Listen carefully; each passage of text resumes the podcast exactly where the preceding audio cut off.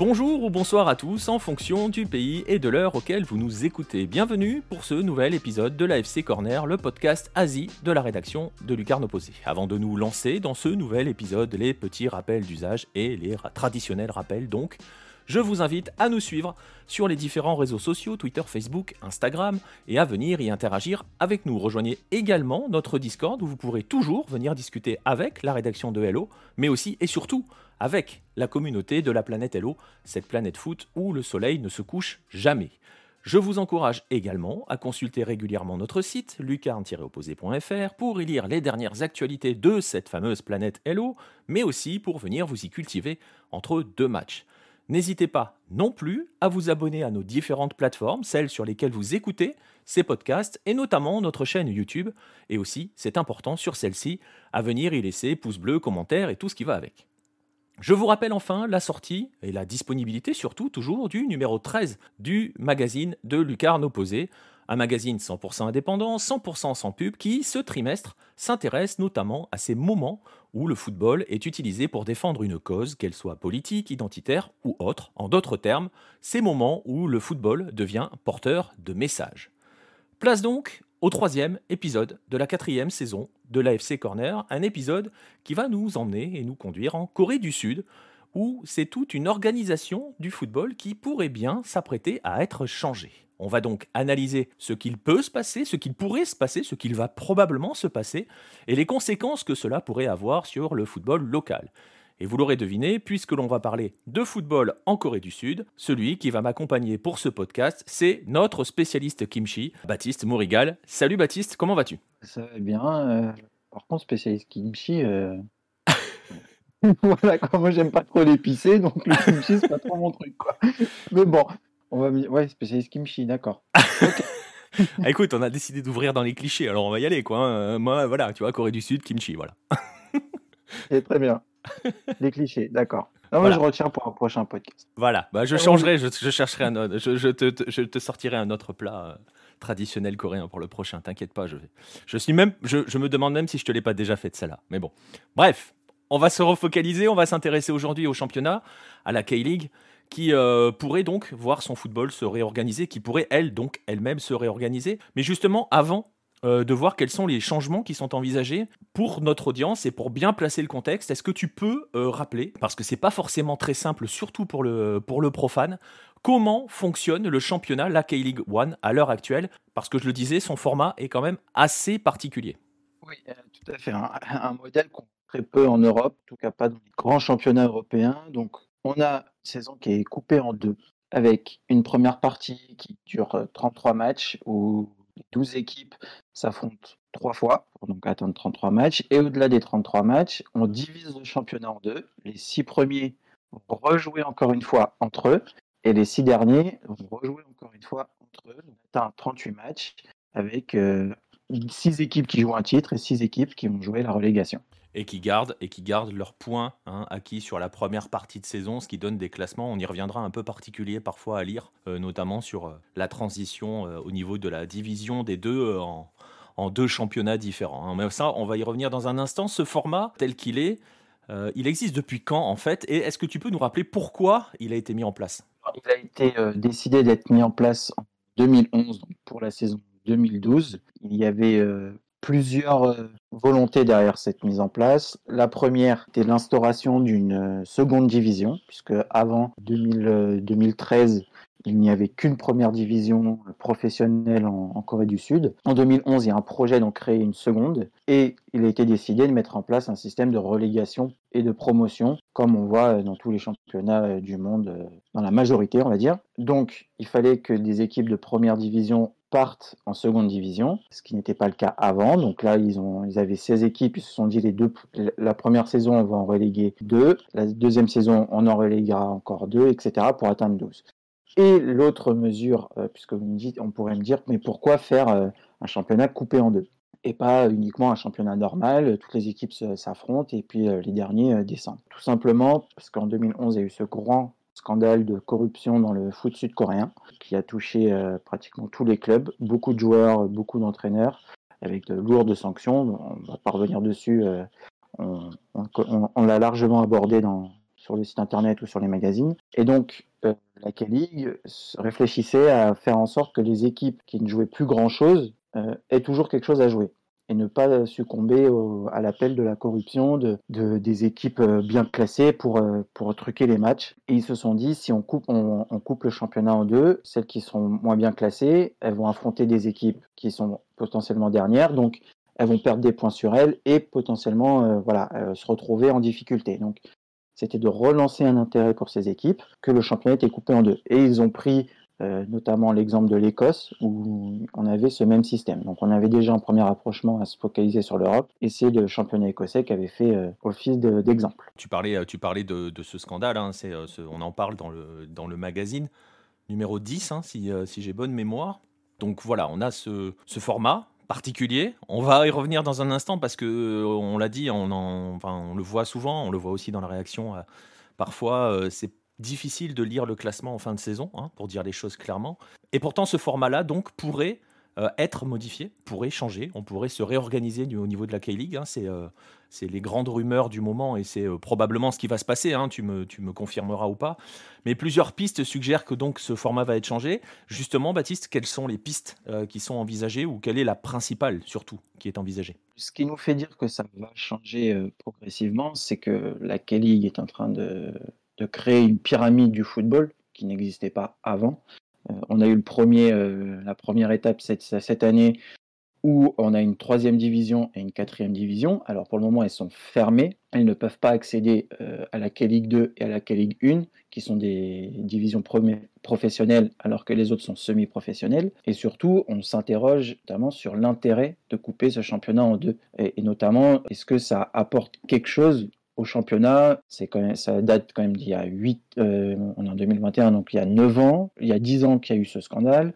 Aujourd'hui, on sait qu'il y a un gros travail contre la corruption. Donc, euh, est toujours légitime d'avoir un championnat qui est coupé en deux, sachant qu'on se rend compte que certaines équipes qui n'ont toujours plus rien à jouer, bah, sont toujours en vacances au moment de la, scission, comme cette année avec Guangzhou, qui est arrivé dans les six premiers, mais plus rien à jouer, donc euh, cinq défaites. Voilà, quel est l'intérêt? Donc, au final, on se retrouve avec la même problématique. Alors, on peut aussi avoir des fins de saison qui sont incroyables, notamment pour la relégation cette année, mais en général, c'est un peu décidé à l'avance. Et puis ça va concerner. Et puis ça va concerner 3-4 équipes max. Donc le problème du ventre mou va rester le ventre mou, quel que soit le format. C'est ça. Donc, et puis on se dit jouer euh, trois fois les mêmes, puis ensuite encore une fois les autres, est-ce que ça a vraiment d'intérêt, euh, notamment pour le super match euh, Voilà, je fais un exemple. Aujourd'hui, le super match, il est dans le qui est le plus gros match, donc la plus grosse rivalité dans le, foot coréen entre Séoul et Suwon. Eh ben, le super match l'année dernière, il s'est joué dans la relégation. Voilà, il n'y a pas d'émulation, tout le monde s'en fiche, donc au final, on a très peu d'intérêt, très peu d'attachement à ce système-là, et il y a beaucoup de spéculation de se dire euh, on veut se rapprocher des Européens, on veut attirer les regards des pays étrangers sur la K-League pour, pour, diffuser les matchs, pour la vendre. Et donc pourquoi pas se mettre à un système qui est bien connu. Donc peut-être peut changer le nombre d'équipes pour avoir une saison de 38 matchs, puisque c'est un format qui est courant. Euh, ou alors augmenter pour être à 18 clubs et avoir 34 matchs comme en, comme en Allemagne. Bon, je vous le dis tout de suite, ça ne se fera jamais. Hein. Financièrement, il n'y a, a, pas suffisamment d'équipes pour être 18 clubs. Mais voilà, pourquoi ne pas changer le système Peut-être passer uniquement une saison euh, un peu plus raccourcie, seulement 33 matchs et on oublie le quatrième. Euh, voilà, il y, a plusieurs pistes qui sont, qui sont évoquées euh, pour modifier ce système qui est, comme on l'a déjà dit aussi, très peu lisible pour les Européens puisque va comprendre quand tu viens juste de débarquer dans la K-League que le sixième Guangzhou finit avec, je, me souviens plus aujourd'hui, mais on va dire finit avec 39 points et le septième finit avec 50 points. Il y a un moment où on peut se dire c'est pas très cohérent tout ça, pourquoi lui il est resté septième alors que celui qui est devant il a des points, il a moins de points. Donc voilà, il y a, y a toute une réflexion, surtout que la K-League a profité du Covid pour vraiment s'ouvrir, puisque c'était le premier championnat à reprendre en période de, de crise Covid, pour s'ouvrir à l'international. Donc euh, on, continue de, à chaque fois qu'il y a la date en fin d'année qu'il y, a cette séparation du championnat, on continue de revoir des articles qui disent est-ce que c'est vraiment intéressant?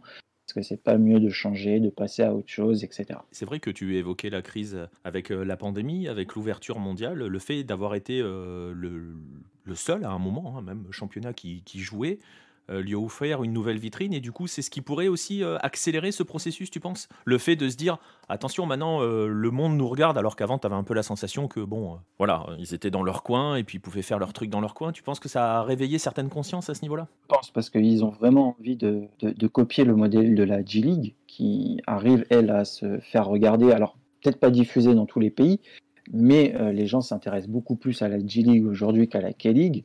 Alors, c'est pas une question de niveau, puisque je vais le rappeler, mais voilà, Ulsan a gagné la Ligue des champions asiatiques, donc ça veut dire qu'en Corée, on joue très bien au foot, euh, et c'est pas nouveau. mais c'est uniquement, je pense que déjà la J-League. C'est le Japon qui a une belle image, mais c'est beaucoup plus lisible à la fin de la saison. Voilà, un tel, un tel descend. Il n'y a pas de championnat coupé, on fait une saison pleine. en K-League, il faut se dire, bon, en plus cette année c'était particulier, il y avait une équipe qui jouait, qui était déjà reléguée d'avance. à la mi-saison, on coupe le championnat en deux. Euh, lui, il ne joue plus, donc il donne des points gratuitement, mais il peut plus redescendre. Donc euh, voilà, voilà, Je pense qu'en plus d'avoir eu le regard des Européens, euh, ça va leur donner envie d'accélérer, sachant que c'est ce qu'ils ont essayé de faire avec leur pyramide, de créer vraiment une structure footballistique qui soit celle d'un pays européen comme la France, avec plusieurs divisions qui descendent euh, voilà, progressivement jusqu'à, jusqu'à, je sais pas, on va pas dire jusqu'à 15 divisions, mais à au moins vraiment avoir une vraie pyramide du football plutôt que d'avoir juste un championnat et des équipes amateurs qui, qui jouent un peu partout dans des championnats qui sont pas très lisibles, à un niveau, on ne sait même pas laquelle est, est au-dessus de l'autre, etc. Donc ils veulent vraiment tout réorganiser. Et je pense que la K-League va forcément passer par un, un nouveau changement de format. Et euh, on va y revenir hein, sur cette notion de pyramide et sur ce que cela peut changer concrètement, indépendamment du fait, donc tu le disais, hein, de d'envisager un format et de et de lorgner un petit peu sur le modèle euh, G-League. On va en reparler dans un instant. On va juste rappeler avant que si changement il y a, euh, ça sera clairement pas le premier. Alors déjà, vous l'avez bien compris si vous étiez attentif au début de ce podcast, ça a été, euh, il l'actuel a été mis en place il y a, il y a 9-10 ans. Donc ça veut, ça veut dire qu'il y avait déjà eu un changement de format. Est-ce que tu peux brièvement nous faire, euh, ou brièvement ou pas d'ailleurs, nous faire un petit point sur justement l'évolution et les modifications sur le format de la K-League depuis euh, sa création en en 1983 quand même déjà. Oui, déjà, bah, c'est le plus vieux championnat en Asie euh, parmi les top championnats. Donc oui, ils ont, ils ont créé. Alors la première saison, ça a été en 83. Euh, oui, euh, non, je suis en train de m'embourber. Oui, 83 où c'était une saison qui était assez classique. voilà, les équipes s'affrontaient une fois, plusieurs fois entre elles, donc pas forcément une fois puisqu'il n'y en avait que cinq, mais plusieurs fois entre elles. Et on avait un, un premier et le premier était euh, champion. Après en 84, il y a eu l'instauration la première fois des playoffs. Donc euh, il y avait deux phases, une phase aller où le premier était qualifié, une phase une seconde phase où le premier de cette seconde phase était aussi qualifié, on faisait une finale. Et euh, pour la petite anecdote, à cette époque-là, on ne jouait pas des matchs aller-retour chacun dans sa ville, c'était un peu une tournée dans toute la Corée. C'est-à-dire que la, première journée se joue à Séoul, la deuxième journée à Busan, la troisième journée à Jeju, etc. Et en fait, toutes les équipes tournaient ensemble dans, le pays. Euh, ce modèle-là, encore une fois, a été modifié l'année suivante. On est passé à un championnat classique. Ensuite, l'année d'après, retour des playoffs. Voilà, la, la K-League a passé son temps à changer. Euh, les playoffs ont disparu en 86 pour revenir en 95. Ils sont restés deux ans. Après, en 98, on les a remis.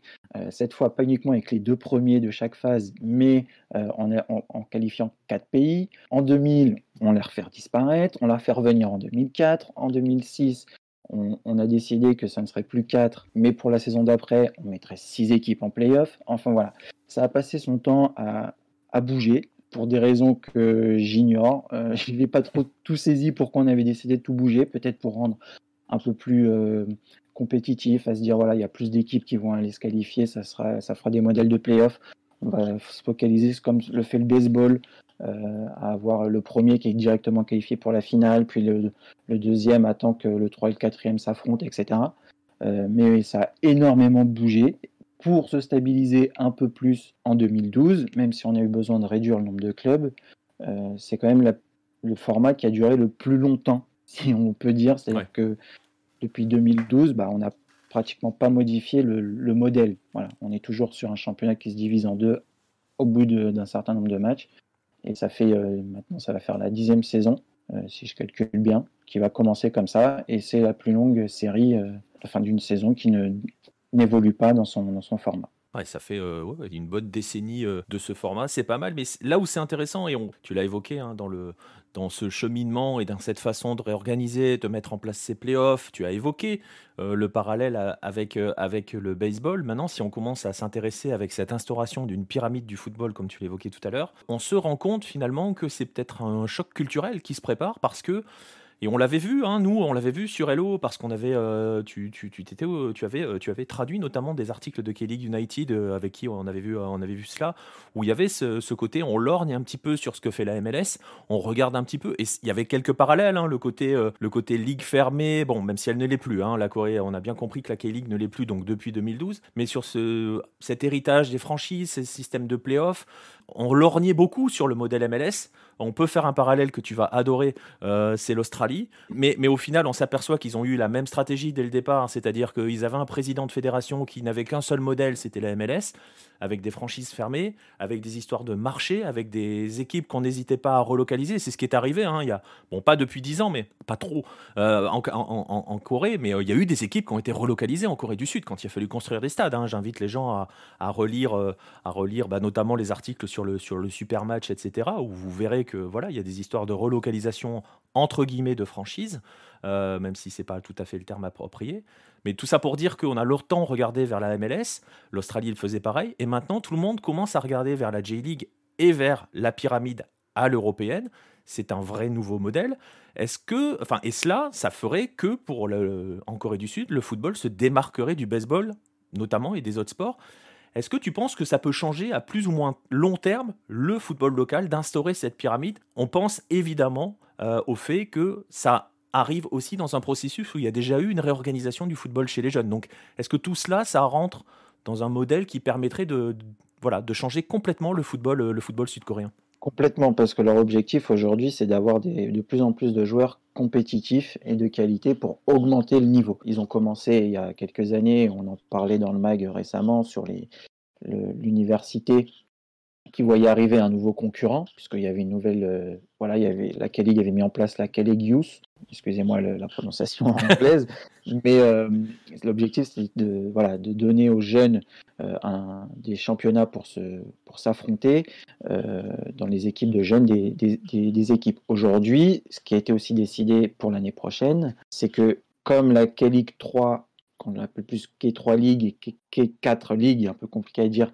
sont bien instaurés on fait une première saison, euh, les équipes réserves des clubs professionnels vont jouer dans ces deux nouveaux championnats qui ont été instaurés en 2020. Et l'objectif, c'est de leur dire, si vous jouez, si vos équipes vont participer, il faut mettre des jeunes dans, vos, dans votre 11 de départ, dans votre feuille de match, dans les groupes, pour que eux puissent jouer. Parce que l'objectif, c'est que eux se développent. Donc on, va retrouver un peu un, modèle là aussi, hein, je, pense aux Pays-Bas où les, par exemple, les équipes de jeunes de l'Ajax jouent en seconde division. Ou l'Espagne, par exemple. Ou aussi en Espagne, ou en Allemagne, où le Bayern, son équipe de jeunes, a gagné euh, la, troisième division allemande. Donc là, on va avoir le même système en privilégiant les jeunes. Donc eux vont jouer à un niveau semi-professionnel, qui est peut-être potentiellement plus élevé que leur niveau entre jeunes, ou que uniquement la Air League, qui était la compétition des équipes réserves de K-League, euh, donc oui, il y a vraiment toute une volonté de, créer cette pyramide et de permettre aux gros clubs d'avoir des joueurs euh, dans leurs effectifs qui vont jouer dans ces divisions inférieures pour les développer et pas uniquement avoir des joueurs qui ne jouent pratiquement rien et qui, ont, et qui stagnent en termes de niveau. Et ça permet aussi euh, d'envoyer des joueurs en prêt dans ces clubs-là, qui ne sont plus des clubs un peu perdus dans la nature, mais on peut les envoyer en prêt. Ils sont dans, un, dans une ligue structurée. On peut également les jeunes qui ne sont plus en, sous contrat, bah, ils ne sont plus lâchés dans la nature et on ne les retrouve plus. Là, ils peuvent rejoindre des clubs de K3 League ou de K4 League et avoir quand même gardé un niveau euh, assez euh, élevé, entre guillemets, plutôt que de rejoindre quelque chose d'amateur où euh, on a un niveau qui est vraiment ridicule. toute proportion gardée, on est en Corée du Sud. Donc il y a vraiment une volonté de créer tout ce système pour augmenter euh, au final le niveau de la, du football sud-coréen. et puis ça peut avoir d'autres répercussions. Hein. Je parlais tout à l'heure, euh, même si hein, euh, on est d'accord, le terme est impropre hein, sur la notion de franchise, on peut donc maintenant envisager Parce que forcément, si tu mets en place un système pyramidal à X divisions, parce que tu le disais toi-même, il n'est pas forcément question de faire 15 divisions, mais voilà, qui en est déjà, s'il y en a 4, tu peux imaginer aussi à terme qu'il y aura une vraie possibilité d'ascension de la K4 jusqu'à la K1 concrètement. C'est un peu l'objectif. Alors aujourd'hui, euh, les deux premières, deux premières divisions sont professionnelles et sont pour le moment fermées euh, parce que ah, parce qu'opérer un club, ça coûte quand même de l'argent. En Corée, on a l'habitude d'avoir des clubs qui sont lancés et puis après, on dépose le bilan et on disparaît. Donc pour le moment, les, équipes de, division semi-professionnelle ne peuvent pas accéder à la K-League 2 et donc n'ont aucune possibilité d'accéder en K-League 1. Mais l'objectif, c'est que dans quelques années, euh, j'ai plus la date exacte en tête, mais dans quelques années, c'est que la K-League 2 puisse s'ouvrir euh, aux vainqueurs de la K3 League et qu'on puisse avoir une promotion-relégation. Mais la K-League veut aussi attendre un peu avant de faire ça, que ça, économiquement ça se stabilise bien, parce que le club de K-League 2 qui risque de descendre, ça peut lui faire très mal, lui aussi, euh, sur le plan économique, sachant qu'il y en a déjà qui sont très fragiles. Je pense que le jour où ils vont vraiment acter que la K-League 2 puisse s'ouvrir aux vainqueurs de la K3 League, la K-League 1 va changer de format. Parce qu'on ne pourra pas euh, avoir une K-League 2 qui a un format euh, aujourd'hui qui est basé sur, sur un championnat classique avec ensuite à la fin des playoffs pour la promotion, un peu comme on, peut le retrouver je crois en ce moment en Ligue 2 et avec la Ligue 1 où voilà il y a des y, a, un... non je sais plus si en Ligue 2 il n'y a pas un playoff entre si, le si, en, en, Ligue 2 tu as des barrages euh, c'est ça. ouais, ouais. tu as des barrages bah, as une succession de barrages avant de, de pouvoir accéder à un dernier barrage face au 18e euh, de Ligue 1 c'est ça. Bah, aujourd'hui il y a le même système et je ne pense pas que on va garder un système où le championnat se coupe en deux en K-League 1, alors que les autres championnats vont se jouer euh, uniquement sur des playoffs pour la promotion. Je pense qu'on va revenir à un système un peu plus classique, et je pense que ce sera à ce moment-là, quand tout sera bien sécurisé sur l'aspect économique et sur l'aspect structurel, pour pas qu'il y ait une ligue qui fasse faillite d'ici 3-4 euh, ans parce que les clubs ont complètement disparu. Mais ce qui est intéressant, et ce sera probablement ma dernière question par rapport à tout cela, c'est qu'il y a un grand processus général où on voit que ça change. Tu l'as évoqué euh, déjà euh, dans divers articles. on l'avait, je parlais de ces fameux articles avec K-League United sur l'inspiration MLS, avec les stades et tout. On s'aperçoit finalement que le, on est en train de reconstruire des stades qui sont à dimension humaine, j'ai envie de dire. maintenant, on envisage, on envisage d'instaurer une véritable pyramide de football.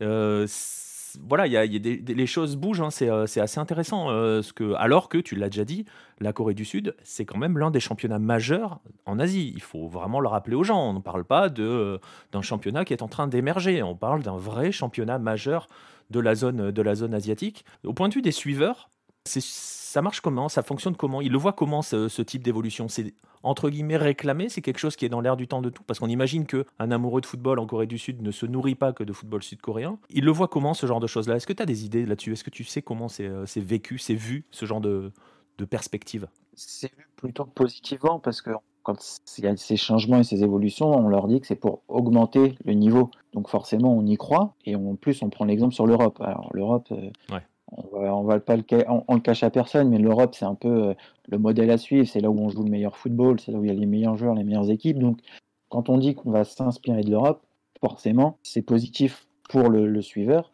Et puis, c'est toujours euh, bon à entendre de se dire, euh, voilà, on travaille pour essayer de ressembler à quelque chose d'européen, d'avoir une vraie structure. Même si on part de loin, c'est plutôt bien accueilli. Il y a même des, il y a même des, on va pas dire des débats, mais il y a, quand même certaines personnes qui, peuvent, qui réclament un petit peu à modifier euh, certains, certaines choses. Le fait de pouvoir envoyer les équipes réserves dans les divisions inférieures, euh, ça fait plusieurs, euh, plusieurs années que certaines personnes en parlent. De se dire, mais ça sert à rien de les laisser en Air League, en plus en Air League, Réserve League, hein, tout, bonnement. par moment, les matchs étaient annulés parce que bah, l'équipe s'est pas déplacée, il n'y avait pas les joueurs. Enfin, L'intérêt est limité voilà, l'intérêt était limité. Euh, c'était un peu euh, quand on avait envie, on y allait. Donc là, de vraiment tout structurer, c'est bien accueilli.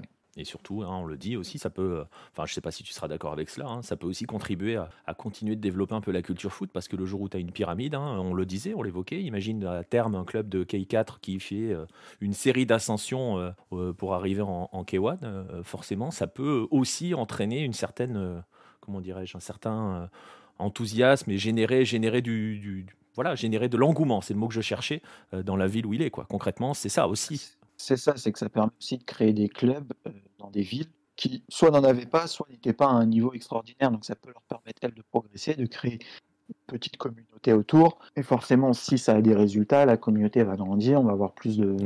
Sans doute plus en termes économiques, plus de rentrées d'argent, etc. Parce qu'aujourd'hui, le gros problème de la K-League par rapport aux autres championnats, c'est l'économie. C'est vraiment le championnat parmi les trois grands. Même, je pense que l'Australie euh, est, économiquement bien plus puissante que la K-League. Mais avec la Chine et le Japon, ça souffre considérablement en termes économiques. Donc l'objectif, il est là aussi. On peut se dire que si on crée bien la chose, on peut avoir plus de rentrées d'argent, on peut avoir euh, plus d'émulation, on va peut-être pouvoir plus diffuser de matchs. Euh, voilà, donc il y, a quand même toute une réflexion, je pense, derrière qui est aussi basée sur euh, l'économie du, football en Corée et notamment aussi faire revenir les gens dans les stades. Ouais, et ça, c'est. tu parlais de l'Australie. Hein. Je suis pas convaincu hein, que l'Australie soit une grosse puissance financière vu comment ils galèrent, mais ça, c'est un autre débat. Mais c'est vrai que voilà, c'est des choses que l'on voit en commun hein, entre un petit peu sur ces, sur ces pays qui ont des, des, des championnats avec où il a longtemps été question d'abord de marcher et d'occuper des places fortes. Voilà, c'est en train de changer.